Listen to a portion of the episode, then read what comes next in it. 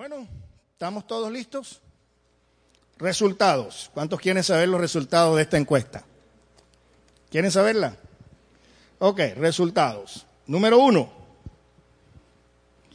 La mayoría de mujeres pueden dormir adecuadamente toda la noche. Falso.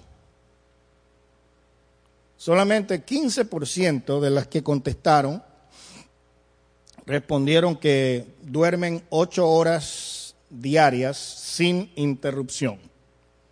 Entonces las mujeres parecen que no están durmiendo adecuadamente lo suficiente. Número dos, los fines de semana, el único tiempo que las mujeres reciben un descanso de las responsabilidades y quehaceres de la casa. 50% dijeron sí, 50% dijeron no, es cuando más trabajo tengo durante toda la semana. La mayoría de segundo casamientos no involucran niños, la respuesta es falsa. 65% de las personas encuestadas dijeron que sí involucra niños de segundas nupcias. Yo tenía una compañera, eh, ella tenía una familia antes de casarse con su esposo y su esposo tenía una familia antes de casarse con ella.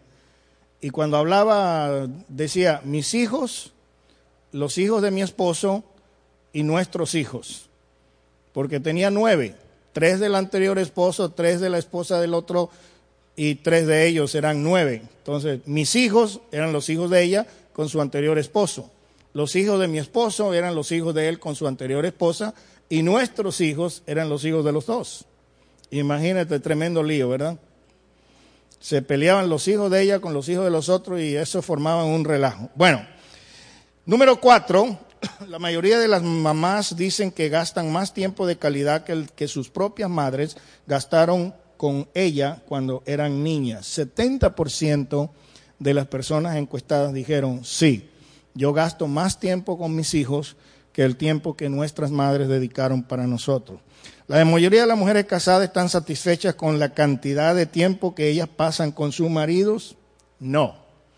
79% respondieron que quieren tener más tiempo con sus esposos, que no están lo suficientemente eh, tiempo juntos. Eh, número 7, el tiempo para sexo es la cosa número uno que las mujeres extrañan de la vida de casada antes de tener niños. No. Dicen, queremos más tiempo para dormir. Se han puesto flojas las personas últimamente, ¿verdad? La mayoría de las mamás dicen que sus maridos son de algún, eh, son el tipo de papá que ellas pensaban que serían. 60% dijeron sí. Y entre ellos algunos dicen excedieron las expectativas. Eso quiere decir que tenían una imagen de lo que su, su esposo iba a ser como padre y resultó correcta. La mayoría de mamás dicen que ellas, no sus maridos, son quienes resuelven los problemas de su familia. Cierto, fíjese que 60% de las mujeres son las que resuelven los problemas del hogar. ¡Qué escándalo! ¿Eh? ¡Qué escándalo! Con razón mi esposa anda por ahí comprando cosas para arreglar la casa y me dice a las nueve de la noche cuando llego de la calle, si quiero salir a, a Lowe's, a, ¿cómo se llama esa otra tienda? Home Depot ahí a ver si compramos algunas cosas que necesita. Y yo, forget it. Yo salí a las 5 de la mañana de la casa, estoy regresando a las 9 y lo que menos quiero es salir a comprar cosas. ¿eh? Pero las mujeres son las que están llevando adelante muchas veces eh, la administración y el control del hogar. Y la última dice, la inmensa mayoría de mamás dice que no tienen suficiente tiempo para sí mismas. El 90% respondieron cierto. Entonces, quieren tener más tiempo para sí mismos. ¿En qué forma lo quieren invertir?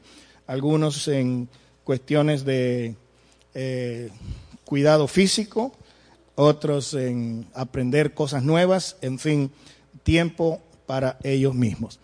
Bueno, esto fue simplemente un aperitivo, así como cuando uno va a un restaurante mexicano y le dan tortillas, chips con, con, con salsita, ¿verdad? Pero ahora vamos a entrar en algo que tiene que ver con la palabra de Dios. Vamos a estar de pie y vamos a orar al Señor para que Él sea abriendo nuestra mente, abriendo nuestro corazón. Si hay alguna cosa que el Señor necesita ministrar en nuestras vidas en esta mañana.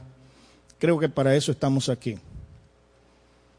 You know, my purpose is that when I leave this building, I may feel a better person than when I walk in. Quiero, quiero decir que el propósito de estar aquí en esta mañana es que al salir de este lugar, quiero sentirme que soy una mejor persona que como entré. Amén.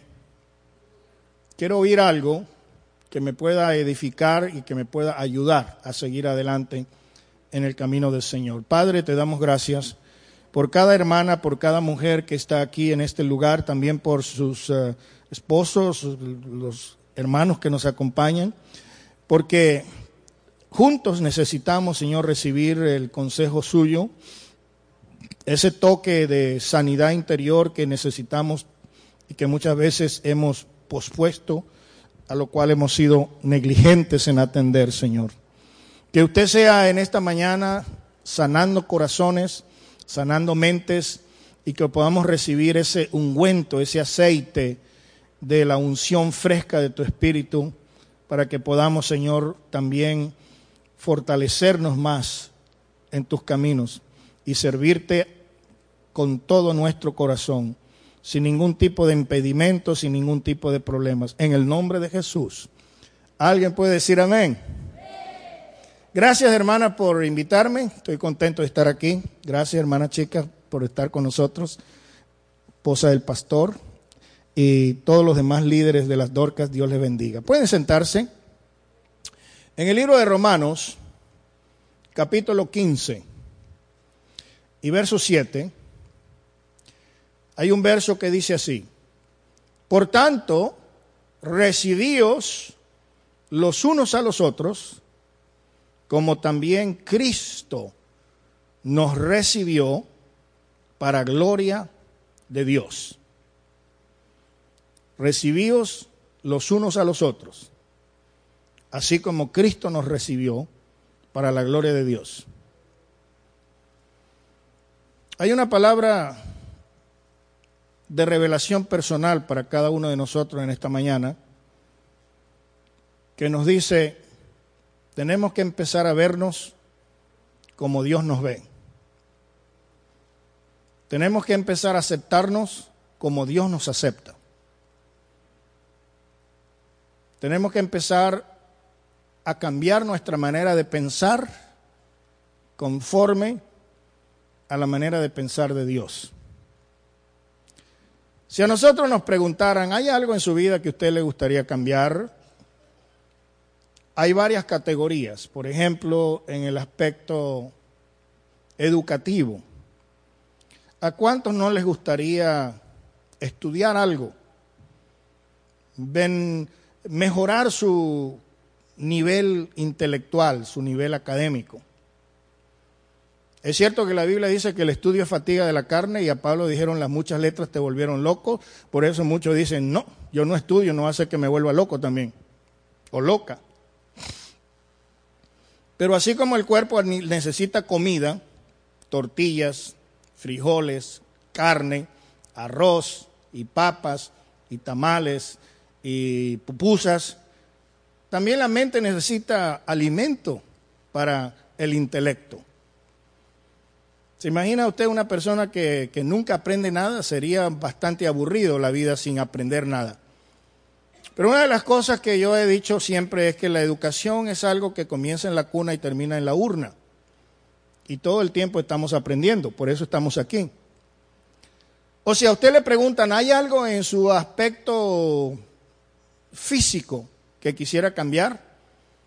Alguien me va a decir, bueno, me gustaría ser un poquito más alta. Otro diría, me gustaría ser un poquito más baja. Uno diría, me gustaría ser un poquito más llenita, otro diría, me gustaría ser un poquito más flaca. Siempre hay algo que queremos cambiar.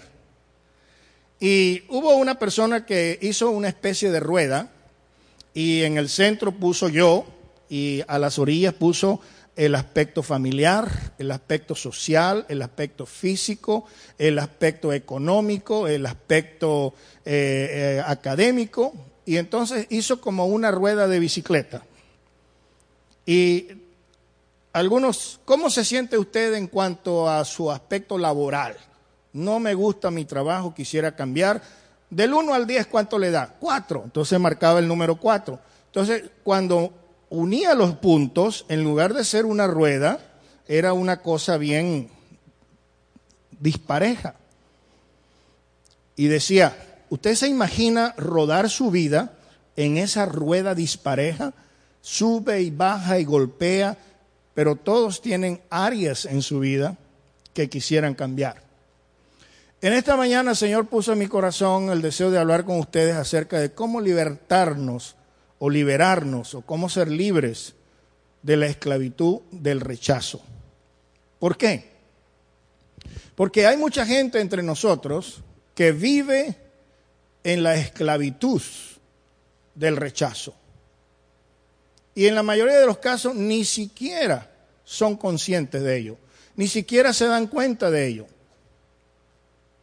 Cuando hablamos de esclavitud, por supuesto, no estamos hablando de aquellos que están detrás de las rejas o aquellos que están encadenados, sino que hablamos de aquellas personas que han sido víctimas de sus propias creencias, sus propias conductas, que los mantienen en un estado de cautiverio, en un estado de esclavitud. Estas personas van por la vida pensando que todo está bien. Pero en lo profundo de su ser hay algo que está totalmente mal. Y nosotros necesitamos identificar ciertas áreas de nuestra forma de pensar y de nuestra